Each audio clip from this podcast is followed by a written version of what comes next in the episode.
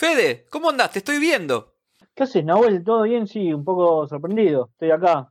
Me escucho ahora, me ven la cara. Sí, bueno, sí, ya lleva, lleva haciendo tiempo. La verdad es que son dos cosas. La primera es que estuvimos intentando hacer eh, esta transmisión, el podcast en, en, video. Le avisamos a los que nos escuchan por Spotify o por, por cualquier otra plataforma de que ahora eh, también vamos a subir los capítulos a YouTube. Con video, digamos, con nuestras caras. Y a los que nos están viendo por YouTube, como siempre le decimos que si no nos quieren ver, porque no tienen por qué vernos, nos pueden ver, escuchar por Spotify o cualquier otra plataforma que, ustedes quieran. Eso por un lado, veníamos queriendo grabarlo y no venía saliendo. Eh, ahora lo pudimos solucionar y ya estamos en, en, juego. Y el otro tema es que esta vez lo quisimos hacer grabado en video porque vamos a hablar de un tema muy especial, ¿no, Fede? Exactamente, vamos a hablar de un tema de lo que siempre tratamos de alguna manera, pero esta vez directamente nos vamos a meter un poco más a fondo y que puede llegar a traer alguna, alguna cola. Vamos a hablar de, de comunismo, obviamente. Sí, sí, complicado. Sí, se viene, se viene el surdaje, Sí. había dicho en un momento tanta A guardar gente, las escrituras. y sí, es verdad, directamente llegó el surdaje, entonces vamos a arrancar un poco con, con algunas historias de, la Unión Soviética, un poco de fútbol de la Unión Soviética y de repente algo, algo más que, que esté dando vuelta. Sí, bueno, porque de hecho uno cuando estudia o escucha sobre fútbol, la Unión Soviética fue muy importante durante muy buena parte de la historia del fútbol europeo. Eh, de eso vamos a hablar un poco ahora en detalle. Pero nunca, por lo menos yo, escuché o, leí algunas introducciones un poco más eh, específicas, sobre todo en español, ¿no? Sobre cómo era el fútbol durante la Unión Soviética. Y con Fe hicimos ese trabajo un poquito más, más detallado de empezar a reconstruir un poco cómo era jugar al fútbol en la primera división de la Unión Soviética. Y de eso un poco les queremos hablar, ¿no? Sí, un poco, a ver, la idea, la intención hoy es eh, principalmente empezar a desempolvar algunos nombres que obviamente después en próximos capítulos lo seguiremos haciendo porque lo que tiene, lo que tiene glorioso, lo que tiene de llamativo toda la, la época del fútbol de la Unión Soviética es que aparecen nombres e historias por todo el tiempo.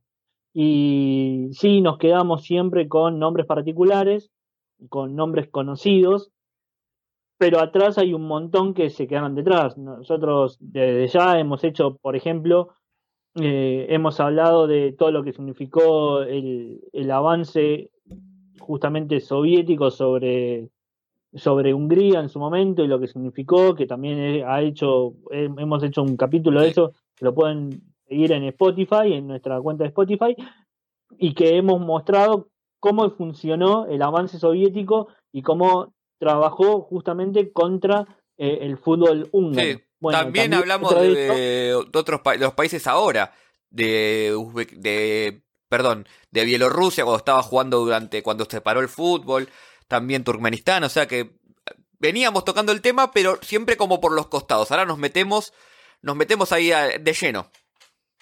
Sí, obviamente el de lleno es, eh, va a haber nombres y después va a haber historias que en otros próximos capítulos los vamos a seguir, los vamos a seguir nombrando porque basta la, la historia de la Unión Soviética. Pero bueno, hoy me parece que para un primer episodio y que algo hable, eh, está, está muy Bueno, bien. y basta de introducciones, basta de chacharas. Nos metemos de lleno en el, en el fútbol, que es lo que nos gusta. Vos, Fede, más o menos, ¿sabés cómo, cómo llegó el fútbol al imperio ruso en su momento? ¿Cómo empezó a desarrollarse el fútbol en la Unión Soviética? No, la verdad que de eso no tengo, no tengo mucho, pero te tengo a vos que me vas a poder contar. Bueno, esa, esa es un poco la idea, ¿no? Vamos a arrancar, ¿no?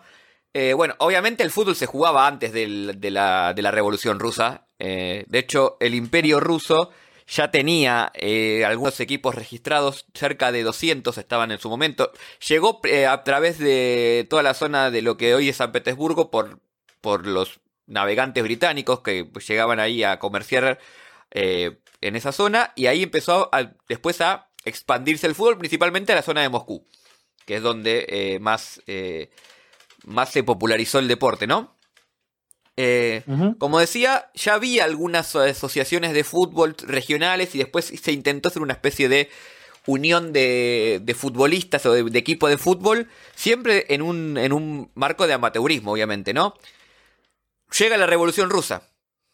Eh, historia conocida, el Octubre Rojo, eh, el terror del capitalismo, nada, todo lo que hoy, hoy estamos debatiendo que son temas muy modernos. Y con ella también llegan algunas cuestiones que el fútbol políticamente traía como problemas. Como problemas, digo, no como un problema eh, que les preocupaba, pero sí con, problemas filosóficos, si se quiere. Parto de, una base. El fútbol es un fenómeno capitalista, surge en el marco del capitalismo, no, no hay ninguna duda sobre eso, y es un producto británico. O sea, es, depende cómo se quiera ver, una imposición cultural. Entonces, el primer problema era ese. ¿Qué, ¿Qué, hace el socialismo con el fútbol? ¿Por qué? Porque tiene aparejado el fútbol, y esto es lo que vamos a ver mucho a lo largo de este episodio, lógicas que son muy propias de los países capitalistas, que nosotros las tenemos hiper incorporadas, hiper asumidas, y nos parecen lo más normal del mundo, pero en un régimen que está intentando justamente subvertir esas normas, o esos factores de normalización o de conductas son problemáticos. Voy a dar algunos ejemplos y después vamos a profundizar. El factor salarial, que haya jugadores que cobren más que otros por jugar mejor al fútbol. Es un problema. Estamos tratando de eliminar las diferencias y el fútbol crea diferencias, incluso hacia dentro de los equipos, porque está el más habilidoso, el que mejor rinde, y eso crea problemas. Otro factor, el factor de incluso términos, offside.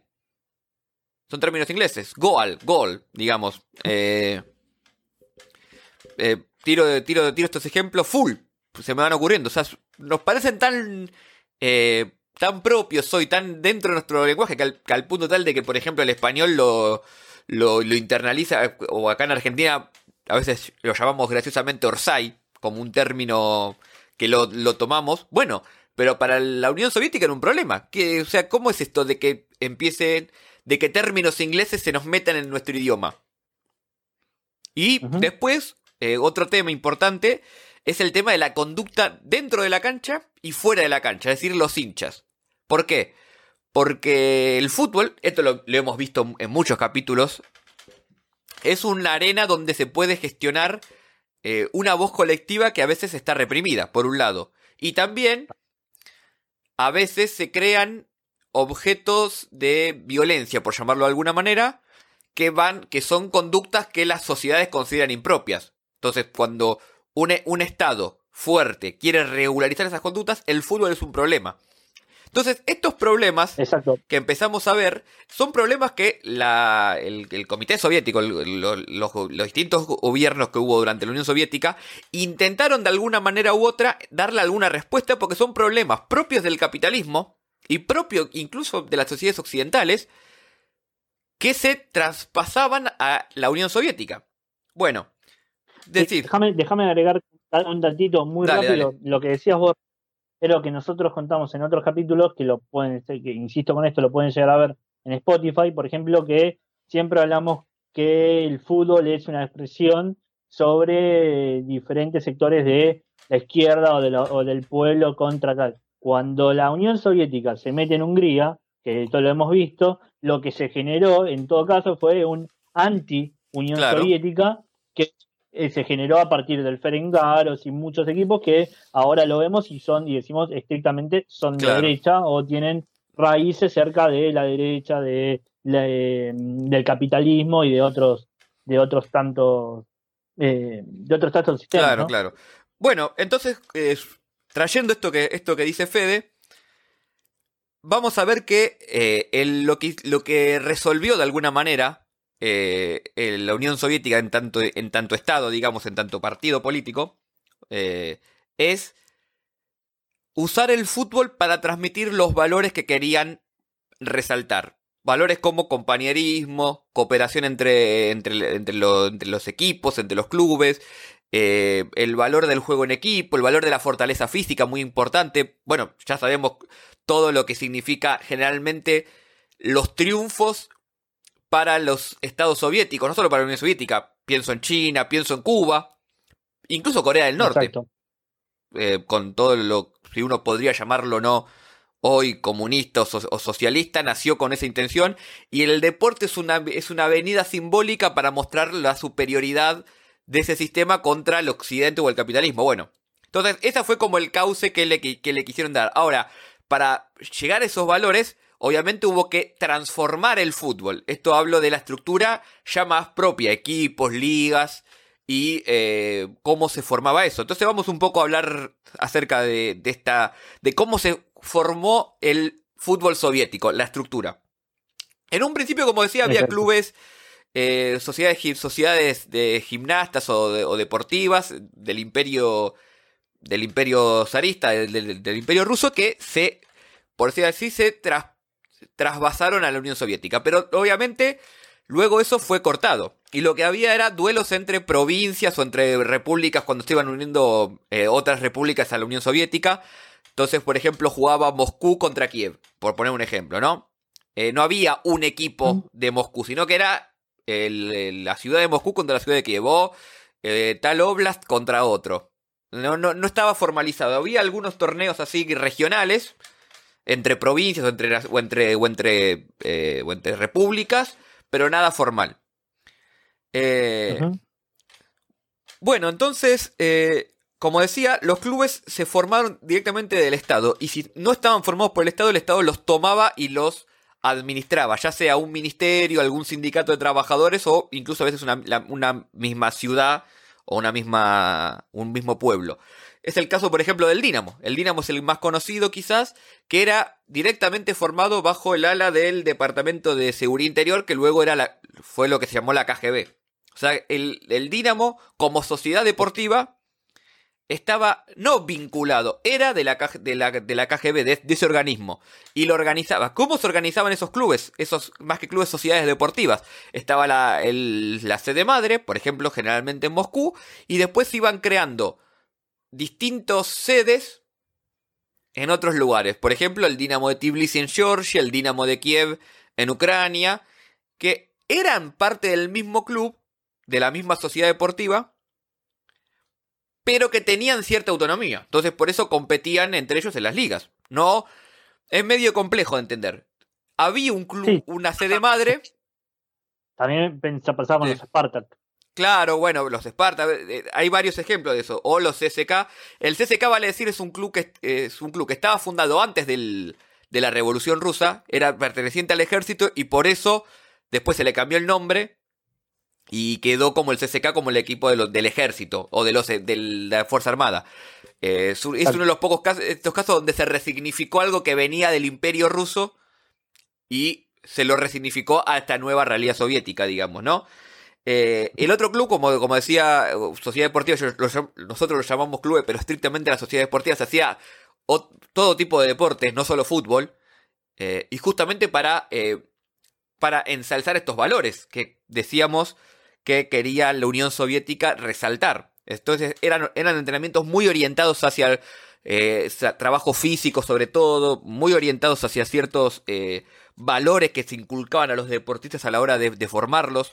Era la forma que encontró el Estado para tener control sobre lo, sobre lo que se estaba formando en el fútbol, ¿no?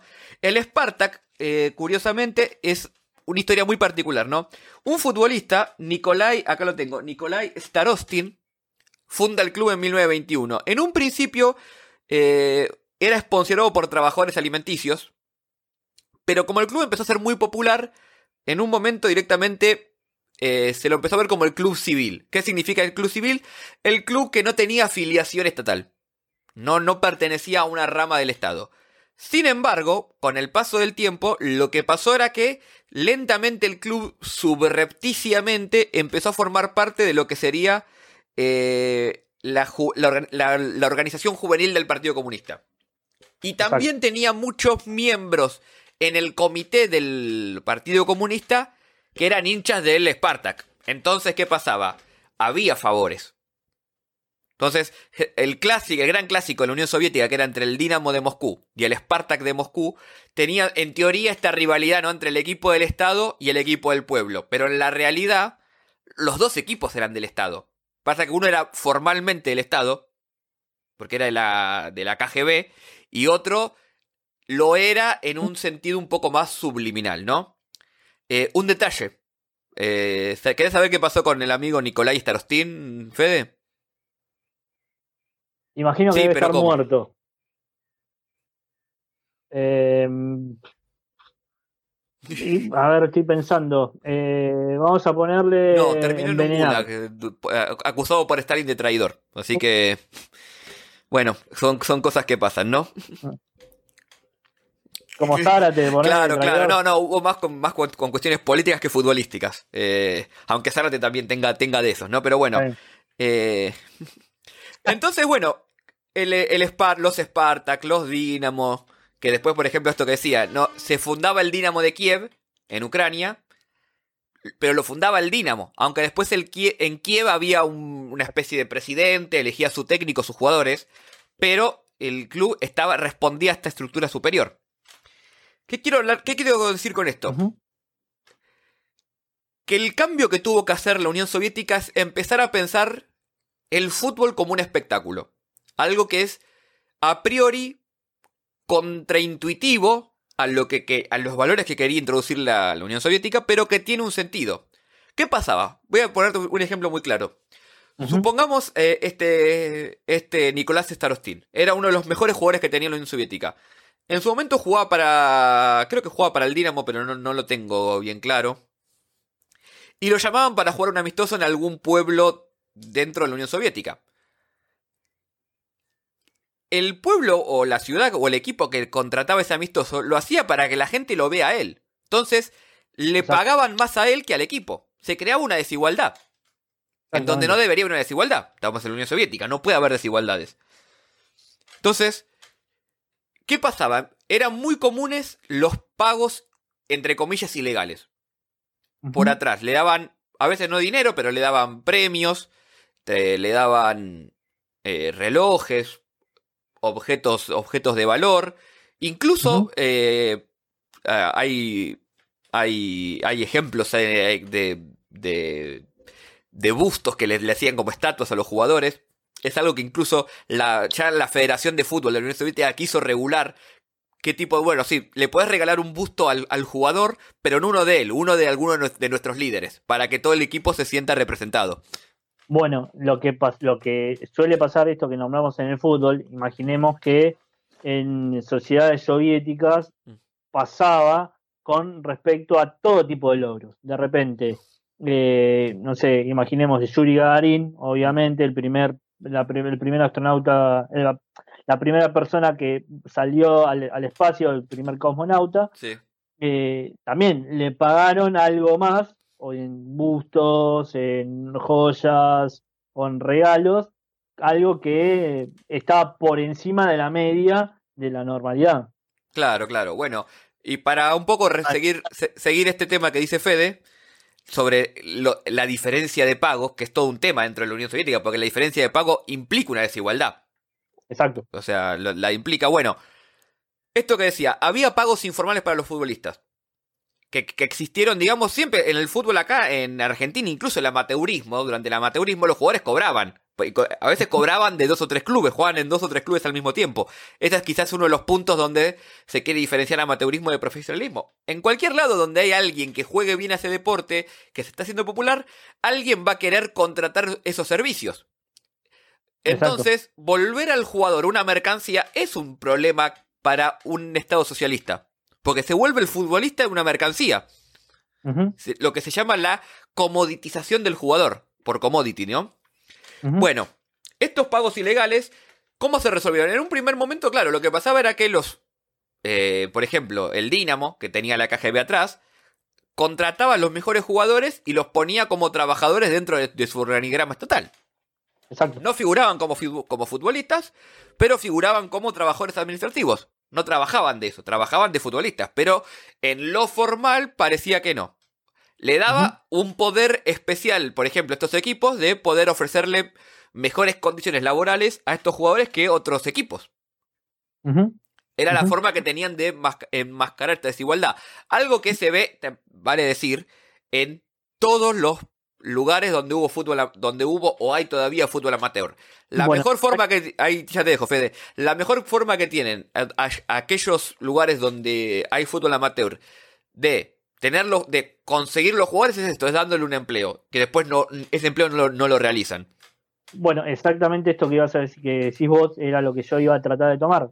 Y fíjate esta idea de, eh, de tratamos de hacer un fútbol diferente, pero mm, por necesidad adoptamos los mismos vicios de lo que nosotros decimos que no. Claro. Porque, es decir, en lo que dijiste vos recién, en Inglaterra, en Gran Bretaña, incluso en Argentina, con la idea del fútbol, del amateurismo marrón o del profesionalismo marrón, donde se iba todo por atrás, justamente es eh, lo que lo que estamos lo que estamos diciendo adoptando los mismos vicios básicamente. Es que sí son bueno no no me gusta decir usar la palabra natural pero son muy es muy lógico que es muy lógico que se den vamos a decirlo así. Bueno eh, entonces bueno qué pasó eh, finalmente ya más para la, década del 50 del 60 la federación dijo bueno esto ya no, no, no, es más sostenible este idea del amateurismo así que estableció un, un registro salarial para los clubes, que estaba registrado. Cuánto tenía que pagarle por mes a 5 o 6 futbolistas, los mejores, a 10 más que serían como los titulares y después a los 10 más del plantel, del plantel, con una diferencia salarial muy baja, por decirlo de alguna manera, pero con una diferencia salarial, también a los técnicos. Obviamente, ¿qué pasó? Seguían habiendo los pagos por atrás, nunca, nunca frenaron, eh, pero lo que sí te muestra esto es que fue un problema el tema del salarial durante el fútbol en la Unión Soviética y que le buscaron soluciones. Y lo que encontraron fue hacer esto. Pero, volviendo un poco a la estructura del fútbol, como decía al principio, lo que había eran torneos. Eran torneos provinciales.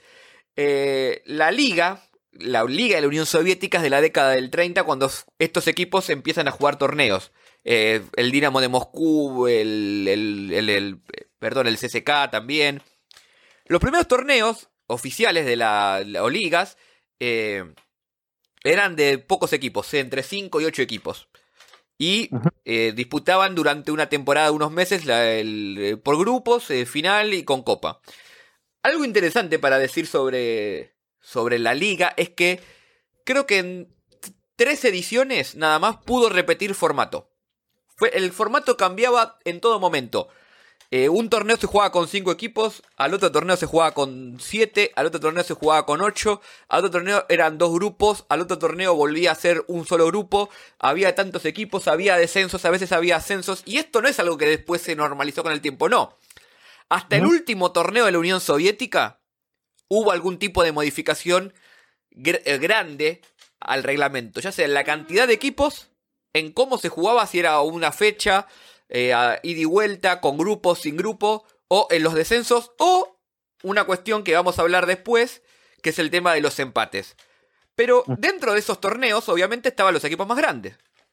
Yo te pregunto, Fede, ¿cuál es el equipo que más ganó para vos?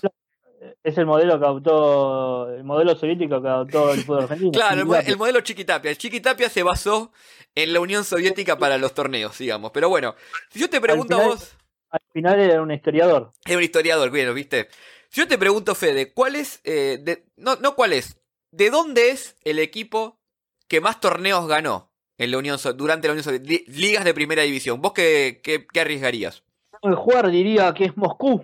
Bueno, no. El equipo que más torneos ganó es el Dinamo de Kiev, con 13, curiosamente. Con una salvedad, que el último que ganó fue el último que se jugó y, la, y muchos equipos de la de Unión, de la Unión de Moscú, de Rusia, de la zona rusa, no jugaron ese torneo. Pero igual fue el que más ganó con 13 torneos y 11 subcampeonatos. Detrás viene el Spartak de Moscú, sí, con 12. Y atrás el Dinamo de Moscú con 11. O sea que el Dinamo como sociedad deportiva era la más fuerte. Pero dentro de la Unión Soviética, el Dinamo de Kiev fue el equipo que más torneos ganó. Un detallecito que quizás no era tan, tan conocido. Otro detalle. Todas las repúblicas de la Unión Soviética salvo dos, tuvieron en algún momento al menos un equipo en primera división. Las únicas dos que no tuvieron nunca un equipo en primera división fueron Turkmenistán, de lo que hablamos un poco hace unos capítulos, y Kirguistán, que está también ahí al lado del lado asiático. El resto todas, ¿eh? Tajikistán, Kazajistán, eh, Estonia, Georgia. La que se te ocurra tuvo algún equipo en algún momento que jugó una temporada en la primera división. Eh, eran, esto da un poco la magnitud de lo que era el torneo. Eran torneos también por eso costaba mucho encontrar un formato, porque las distancias eran enormes para cubrir. Entonces vos tenías que en poco tiempo hacer que un equipo vaya de un lado de, Europa al, a Siberia o al, o al, otro extremo de, Asia. Es muy problemático. Y con, vale decir también, con eh, muchas rivalidades internas entre repúblicas o estados. Eso va a hablar un poco Fede ahora, quizás. Eh, no es, o sea, no es solo el clásico entre Moscú, entre el Dinamo de Moscú y el Esparta de Moscú, sino la bronca que había, por ejemplo, entre armenios y azeríes, que hoy se están rematando a tiros. Eh, bueno, eso estaban dentro de la Unión Soviética. No era fácil para un equipo de Armenia ir a jugar a Azerbaiyán, por ejemplo. Bueno, pero primero que nada, primero tenemos que ver algo que está por encima. Si la era la Unión de Repúblicas Soviéticas y ahora son países, por algo se separaron. Claro, básicamente. Estaban unidas bajo ese contexto de la Unión Soviética. Pero también nos va a hablar de esa, de, ese, vamos a llamarla así, de esas rivalidades eh, nacionalistas que había dentro de una nación, que a veces pasa en otros países, bueno, estaba también acá en la Unión Soviética. Claro, y eso se nota más que nada en un montón de cosas. De, repente vos recién hablabas, yo ahora voy a hablar un poco de esto último que dijiste de Azerbaiyán y, Armenia y, el conflicto un poco que se, que se generó ahora. Eh, pero hay algo que está por encima, que está bueno también como para destacarlo. Vos recién nombraste que eh, Ucrania era uno de los equipos, uno de los países, principalmente Kiev, que era uno de los países donde más eh, ganadores había de, copas o de torneos. Entonces, yo acá invito a pensar, hoy por hoy, nosotros miramos el mapa de la Champions League, por ejemplo, y no nos llama, no nos tendría que llamar la atención que haya equipos ucranianos y que marque esa tradición de eh, equipos siempre en segunda ronda. o mismo con Rusia, digamos. Bueno, pero ahí está, o sea, nosotros hablamos de por qué Rusia tan arriba, que tiene equipos Champions todo el tiempo, y de repente vos tenés, eh, no sé, se me, se me viene el Shakhtar, se me viene eh, no sé, bueno, justamente el Dinamo bueno, Bueno, perdón que ahí te interrumpa. El Shakhtar justamente es al revés. El Shakhtar se empieza a hacer fuerte post caída de la Unión Soviética. He hecho un hilo en Twitter para el que lo quiera ver. Eh, justamente a esto es lo que me refiero. O sea, vos tenés acá una, más allá que es la de post caída de la Unión Soviética, vos lo que tenés es una amplia tradición obvio, que se obvio, en de hecho, el Shakhtar se, funda, perdón, no, iba a hablar de esto, pero ya que lo menciona Fede, el Shakhtar es un equipo de, mineros, Shakhtar es minero, que se funda bajo el, dogma, eh, la filosofía del estajanovismo. Stajanov era un, obrero, un minero que un día sacó mucha cantidad de, de, carbón, creo que era la mina en la que trabajaba, una, una cantidad de toneladas abismal. Entonces eran obreros obsesionados con la productividad. De ahí surge el de hecho, el primer nombre del, del, del Shakhtar era Stajanovets. Bueno, un, paréntesis. Eh, y para cerrar esta introducción a la liga, voy a decir nada más que esto que decía Fede es cierto. Entre Rusia y Ucrania, y cuando digo Ucrania digo casi principalmente el Dinamo de Kiev y algún que otro equipo, se repartieron la mayor, la mayor cantidad de los títulos.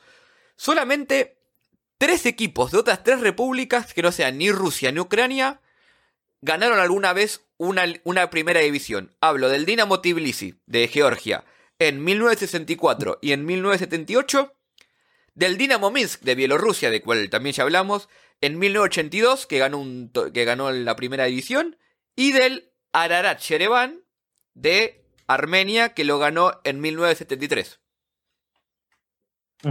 Exacto.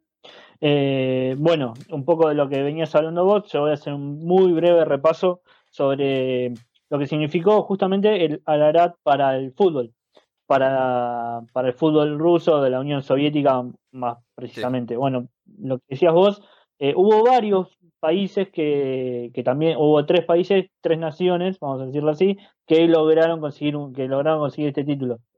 Uno es el Ararat de Armenia. Primero, antes que nada, eh, ¿por qué Ararat? Si vamos a ir a esta historia, a esta vieja historia, bueno, el por el monte Ararat que es el Monte Ararat, el monte más importante de, toda esa zona de Armenia. Eh, para los que gustan de leyendas o gustan de, todas las leyendas bíblicas, hay que, tenerlo, hay que tener que el monte Ararat es el monte en donde eh, Noé supuestamente eh, construyó su arca. básicamente el García Márquez de hace 2000 años escribió que en el Monte Ararat se escribió, se hizo esa. Mi, historiador de las religiones que tengo adentro en este momento está como queriendo así saltar, ¡ah! pero vamos a, que, vamos a dejarlo ahí, vamos a dejarlo ahí, vamos a dejarlo. Estamos por todo el mundo, le mandamos un saludo a Pancho primero que nos está viendo. le voy a dejar contenido. Bueno, exactamente. Bueno, eh, entonces, volviendo al tema del fútbol, el Ararat eh, en primer lugar, surgió, es verdad, como lo que decía recién Nahuel, surgió alrededor de 1930, 35 para más o menos, y surgió como un Spartak, o sea, con esta idea de eh, generar tantas, em, tantos nuevos clubes o tantas nuevas instituciones deportivas al nivel de toda la República Soviética, el Ararat salió a partir de, bueno, se convirtió en Spartak y ya a mediados de 1950 cambió el nombre hasta lo que finalmente es el, el, Ararat que ahora todos conocemos porque es un equipo que eh, todavía, todavía se mantiene en, en, actividad. Entonces, lo que tenemos que entender es que este equipo, humilde, pobre en ese momento, eh, logró sin grandes figuras, más allá de que un jugador que haya llegado a la selección de la Unión Soviética, Después eh, consiguió el título en 1973. Ganó además dos copas soviéticas, una de ese mismo año, en el 73 y una en el 75. Y después lo máximo que logró llegar es jugar eh, la Champions League o la especie de la Copa de Europa o algunos partidos de Copa de Europa de ese, tiempo. Pero después no mucho más, no, mucho más que eso. Y sí tiene como algo particular que jugó un, un amistoso con Chile eh, en esa eh, en, esa, en esas giras que se, hacían principalmente en 1970. o sea, con el, con el Chile de Allende, digamos. Claro, con el Chile de Allende, sí, 1970, no, 76, sí, 1976 ya, porque 75, porque fue después de que la Unión Soviética haya, haya ganado. Así que me imagino, no, creo, estoy pensando, imagino que un poco antes. Porque sí, exactamente, un poco antes. Bueno, más allá de esto, hoy por hoy el Ararat sigue siendo uno de los equipos más importantes de Armenia, gana títulos constantemente, ya desde, eh, déjame ver lo que lo tengo por acá, eh, ganó la Supercopa de Armenia, la última que ganó fue en 2008, así que ya hace 12 años que quizás no, no tiene un salto, pero después se mantiene como, como, uno de, como uno de los equipos más importantes de Armenia. ¿Por qué también es importante? este, el Ararat, de, el Ararat Yerevan, como dice, como recién decía Nahuel. Es importante porque está en una zona de extrema, em, de extrema, de extremo temor o de extrema duda, que es eh, Nagorno-Karabaj. Una zona muy tranquila Entonces, para estar, para estar hoy. Eh, hoy está, está como para ir de vacaciones. Eh, toda esta, esta, nueva, esta nueva disputa que se, que se hizo en, ese lugar muestra que todas estas cortes que había en cuanto a estas tensiones de las que veníamos hablando aún, aún se mantienen.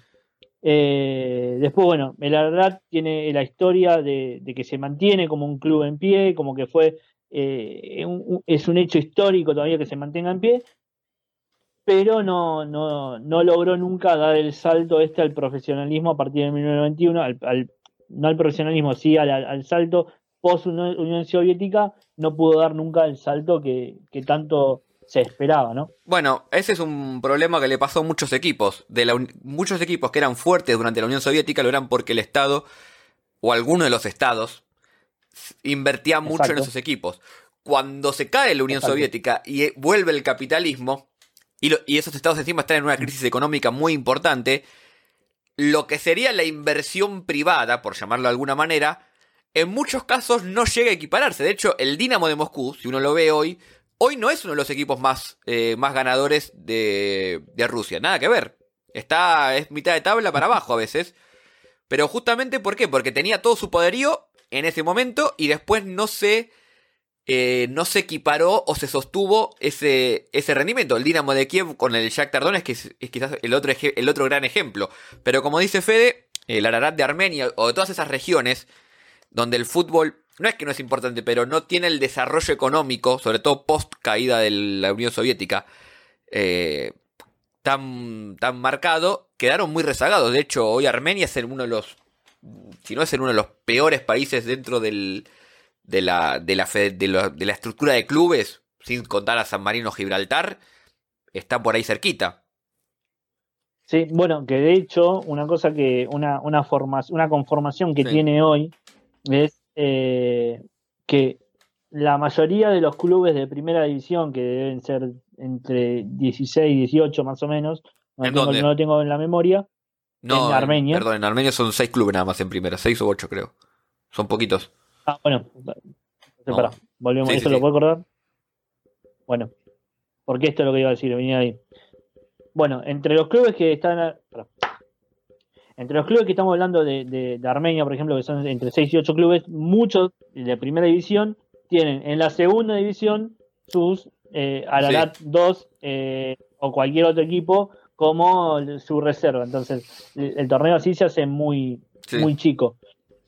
Y después una cosa que venías vos de antes, que, también como para volver a decirlo, estabas hablando vos de diferentes clubes, que hay, por ejemplo, hay uno muy particular que también es el eh, Dinamo Tbilisi, que es la capital de Georgia, que bueno, ahora podemos hablar un poco más de uno de sus grandes líderes que, lo ha, que también lo ha llevado a mostrarse y que también se muestra de cómo le sacaban los jugadores a esos equipos en la A ver, ¿de quién hablas? Por ejemplo, yo estoy hablando de Ansor Kawasaki. Vamos, vamos que sale, vamos que sale. Así se dice. Dale, vamos, una, vamos una vez bien. Ansor Kawasaki. ¿Quién era? era arquero suplente de Lev Yashin. Bien. Que la araña negra, obviamente todos los todos los equipos, todos los equipos, todos los nombres con me está complicando la vida. Pero eh, bueno, a partir de eso se puede ver cómo le sacaban los grandes jugadores, los sacaban de, de los de otros tipos de, otros equipos. Por ejemplo, el este arquero, eh, Billy, jugaba en el Dinamo Tbilisi jugó menos de un año y los equipos grandes de Moscú se lo salvaron para que empiecen a jugar eh, en Moscú, justamente porque era el mejor arquero de toda la zona. El arquero georgiano, que era una, básicamente era una bestia, era una, la, verdad era una locura, e incluso de todo, fue parte de los equipos y hasta le disputó mano a mano los, los torneos y, y, el puesto a, a la araña negra en, en, todos en todas las copas que, que, tocó disputar con, con, Rusia y con la Unión Soviética. O sea que era un arquerazo, digamos, básicamente un arquerazo. Un arquerazo que tiene una gran diferencia, como para empezar a, nombrar un poco más de, este arquero, ¿no? Eh, ustedes ven toda la, toda la, todas las competencias que tuvo la Unión Soviética, de repente, no sé, cada vez que le, cada vez que le fue muy bien, que fue Suecia 58, en eh, Chile 62 y de ahí hasta México 70 más o menos que siempre estaba entre los cuartos o incluso fue cuarto llegó cuarto del mundial de Inglaterra eh, siempre Yashin era el titular pero el suplente que ha jugado varios partidos era vamos a decirle Ansor que todo el tiempo estaba disponible como para eh, bancarle la espalda a Yashin ¿por qué? Porque además, con esta idea de que tenían que jugar todos, o que tenían que mostrarse absolutamente todo, la Unión Soviética también mostraba a todos sus jugadores, iban cambiando constantemente los, los, jugadores partido a partido.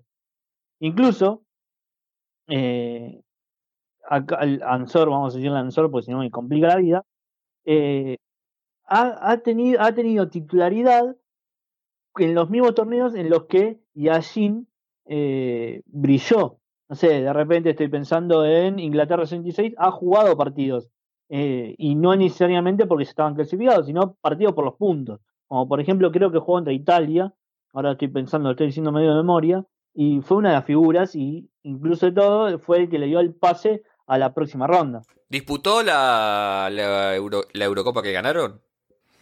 entre tantos, entre tantos equipos que, que jugó, que tuvo, fue eh, estuvo en, el, en, la, en, la, cuarta posición que ganó en Inglaterra 66 y después también en la eh, Copa en la Copa del Mundo de 1970 donde también le fue bien a la Unión Soviética. Además se quedó con el cuarto lugar de 1968 que, que la Unión Soviética trataba de eh, mantener el título que había ganado anteriormente. ¿no? Que, ah, la, la euro, ¿no? Claro, Lauro. Bueno, a partir de esto, nosotros tenemos que pensar la carrera de Ansor. Es una persona que después tuvo un escándalo eh, con el paso del tiempo, tuvo un escándalo directamente con la FIFA y con Platini. ¿Por qué? Por el arreglo de los partidos. Tanto que estamos hablando de cómo se fue modificando su figura, ¿no? Pasó de ser el genial arquero de Georgia a, de Georgia y de la Unión Soviética eh, no logró nunca afirmarse dentro de la selección. Y tenía, tenía competencia. tenía competencia. No, después pasó a ser entrenador, tampoco logró tanto afirmarse. Y una vez, incluso otra cosa llamativa es eh, dirigió a Chad. ¿La selección? O sea, la selección, la selección de Chad terminó dirigiendo. Y después hasta terminó yendo eh, como director técnico de, de Guinea. Entonces, con todo ese, con todo ese desparramo de, ideas que trató de, tener Ansor, finalmente terminó como eh, dirigente, le encontraron la vuelta, esto de, bueno, no te encontramos lugar como como técnico en ningún lado, no, no, no El famoso dirigente honorario, por decirlo de alguna manera elegante. Exactamente, bueno, toda esa carrera dirigencial lo terminó llevando muy arriba hasta que tuvo un cruce muy grande con Platini, ya para 2011, en la cual Platini le decía a la Unión, a Rusia, que eh, directamente no, no había una comisión investigadora para los partidos arreglados. ¿Por qué? Porque lo que venías a decir vos, en una cosa que se dice o que generalmente es por un tema de apuestas, hay muchos partidos arreglados en eh, en todo lo que es Rusia, en todos, en todos los países, eh, principalmente orientales del, orientales de Europa, ¿viste? O sea, no sé, Rusia, Macedonia. Bueno, el, tema de los partidos arreglados por apuestas, como dice Fede, es uno de los temas principales. Pero, y no sé si te quedaba algo más para decir de nuestro amigo Georgiano. Bueno, básicamente que se lavó las manos. Básicamente se lavó las manos, dijo que acá no pasa nada y sigue dando vuelta como. Ah, mira qué bueno, sigue todavía la actividad. Mira, mira. Bueno, justo esto que decía Fede me da pie para el otro detalle que tengo para traerles de la, del fútbol en la Unión Soviética.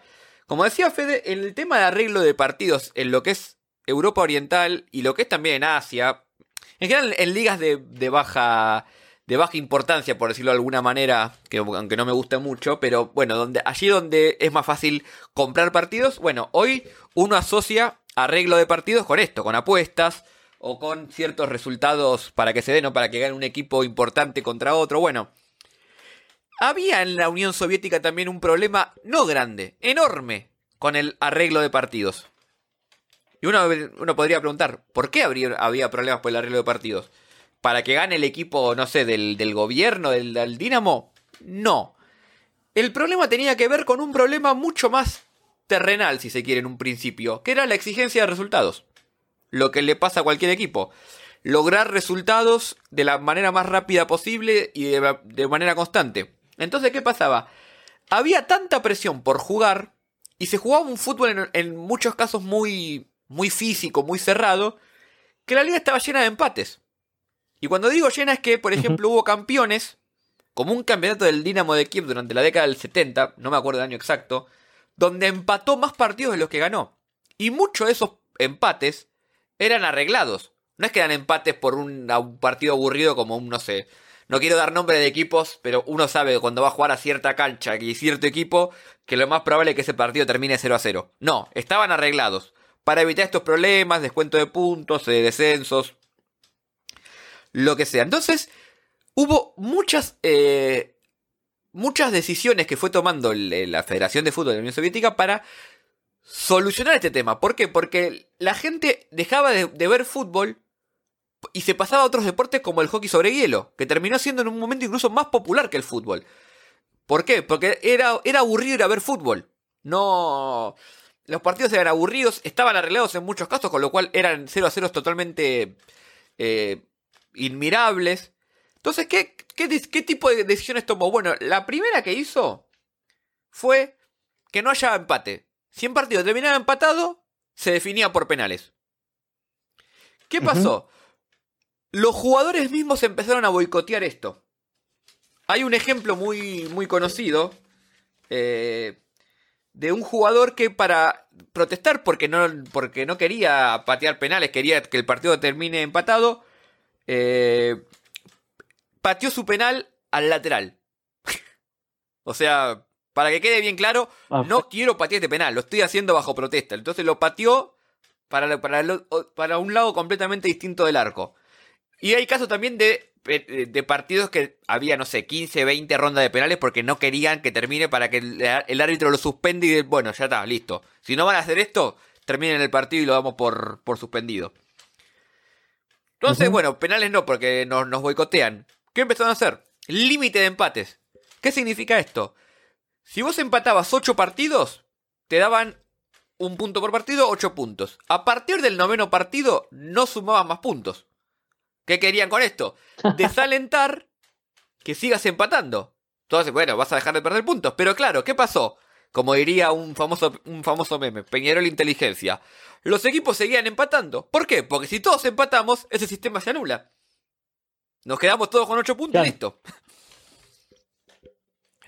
Así que después empezaron con otras, eh, otras restricciones un poco más, eh, más duras descuento de puntos. O sea, si empatabas determinada cantidad de... Tenías como un cupo de empates.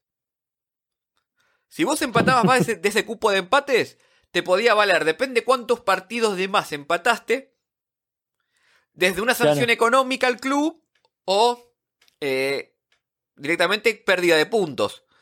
Eh, quizás en algunos casos hasta llegando a, a, con el descenso. La, muerte, de, Ferro, claro. Igual, vamos a decir la verdad, se ve que con este último, así más, más duro, algo lo pudieron arreglar porque ya para los últimos torneos, ya para 1987, 86, ya la federación decía, bueno, el problema, eh, los empates ya no son más un problema, así que volvemos a la estructura habitual. Eh, hasta, ahí, hasta ahí está bien. Pero lo que vemos es que el problema del empate era un problema serio y que le buscaron solución. Algo que, dicho sea de paso, hasta ahora la FIFA le sigue buscando solución porque no le gusta que haya empates. Y tampoco le gusta que haya penales, pues tampoco le gusta que haya tiempo extra, o sea, no le gusta nada. O sea, pero bueno, eso es un problema que había.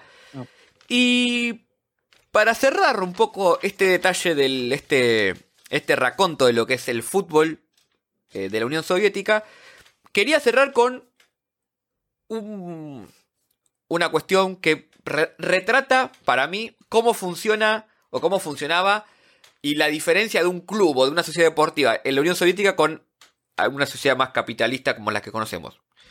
Supongamos cuestiones de marketing, sobre todo cuando el fútbol se empieza a ser un fenómeno más globalizado y donde se mueve más dinero.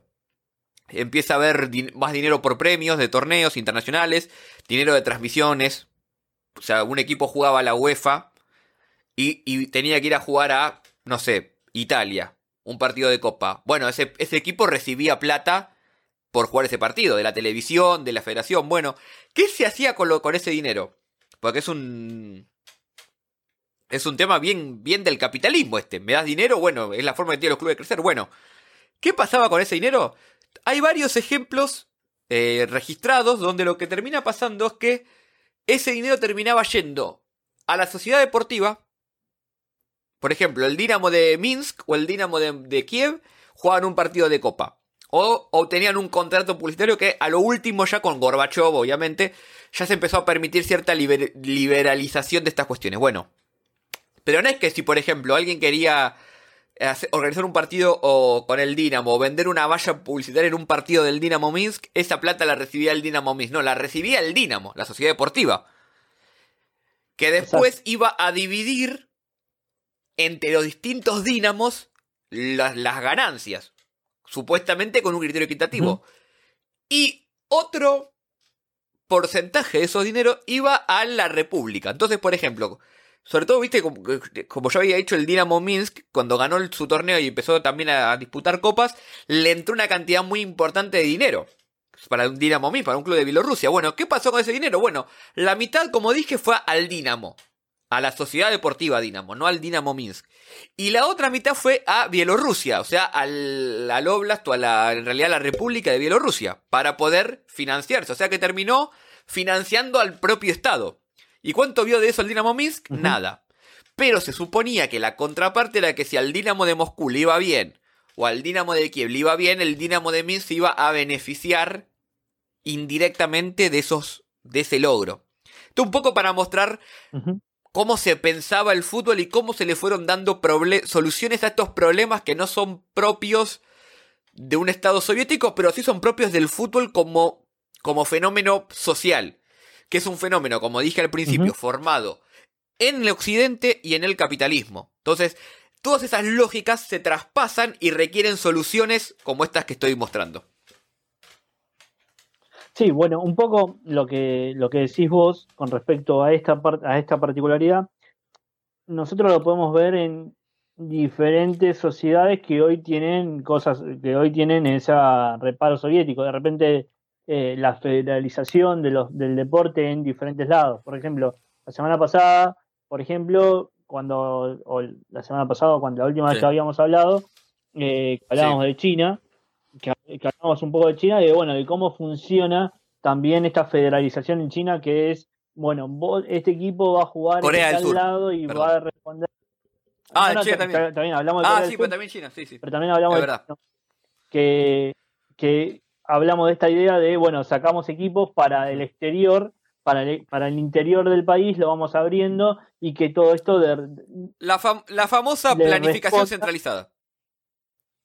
Exactamente, bueno. El terror de los libertarios. Como termina de... Exacto. Oh, qué problema. Teníamos que hacer un programa, ¿no? De, de fútbol libertario. No, no, van, nos van a. terminamos terminamos ahí con, con los Adorni fake. Yo lo único que te digo es una sola cosa. Milei era un gran arquero. Mirá. Era un gran arquero. Pero. Y, prometo, para una, prometo, prometo un podcast de sobre cinco minutos sobre, sobre el pasado Mirá, de arquero. ¿Te haces responsable vos de todo de todas las interacciones en redes sociales? Vamos, Fede. Exactamente. Yo me, lo, voy a hacer, lo voy a hacer, de verdad. Eh, buenísimo, buenísimo. Y creo que básicamente ya hicimos un buen repaso, ¿no? Del fútbol soviético, ¿no, Fede? Sí, sí, a mí me parece que, sí, que estuvimos por varios, lados, vimos historias interesantes, historias poco conocidas aparte, de un equipo muy poco conocido como el Ararato, de este arquero que ya me olvidé el nombre, perdón, de, y también un poco cómo funcionaba, que también me parece un tema interesante, ¿no? Cómo funcionaba y cosas distintas que uno quizás las tiene dadas por obvias, pero que en este caso no, no, lo eran tanto como el tema de los pagos, el tema de los clubes o incluso el tema de cuando el dinero entra en el fútbol, ¿no? Así que me parece que hicimos un buen paneo. Exactamente. Sí, a mí me parece que sí. Y la verdad que, bueno, eh, fue la primera vez que salgo de saliste, saliste hermoso. Hola para... Que no te digan nada. No te digan salí. Creo, salí eh, Estamos todos gordos por la Pero bueno, es algo, es algo que se va a empezar a repetir. Creo que Así que los esperamos. Como siempre, bueno, en este caso los que nos están viendo por YouTube tienen nuestras redes sociales individuales eh, acá abajo cada uno. Pero si no, también Alter Fútbol en cualquiera, Twitter, Facebook, Instagram, TikTok, no sé, cual, la, China WeChat también estamos. Donde nos quieran seguir vamos a estar. Eh, a, los que nos escuchan por podcast les, les aclaro que en nuestro canal de YouTube, aparte de ver nuestras hermosas caras, van a poder ver los partidos que transmito eh, de Alter Fútbol, que les recomiendo que se vengan porque la pasamos muy bien. Y Fede va a empezar a hacer algunas cosas también, le estoy metiendo presión ahora para que los empiece a hacer, ahora que ya puede le metemos presión para que también empiece a hacer algo, algo con YouTube. la apuesta que él tenía ganas de hacer cosas, pero estamos con estos problemas técnicos. No es fácil sobre la marcha y en medio de una pandemia organizar cuestiones técnicas de, de hardware, y menos en Argentina donde todo es en dólares y el dólar no tiene precio. Así que téngannos paciencia. Aprendemos de a poco, pero aprendemos. Así que nada, Fede, un abrazo grande. Abrazo grande, te agradezco por el tiempo. Nos estaremos viendo muy pronto, ¿eh? Chao, chao.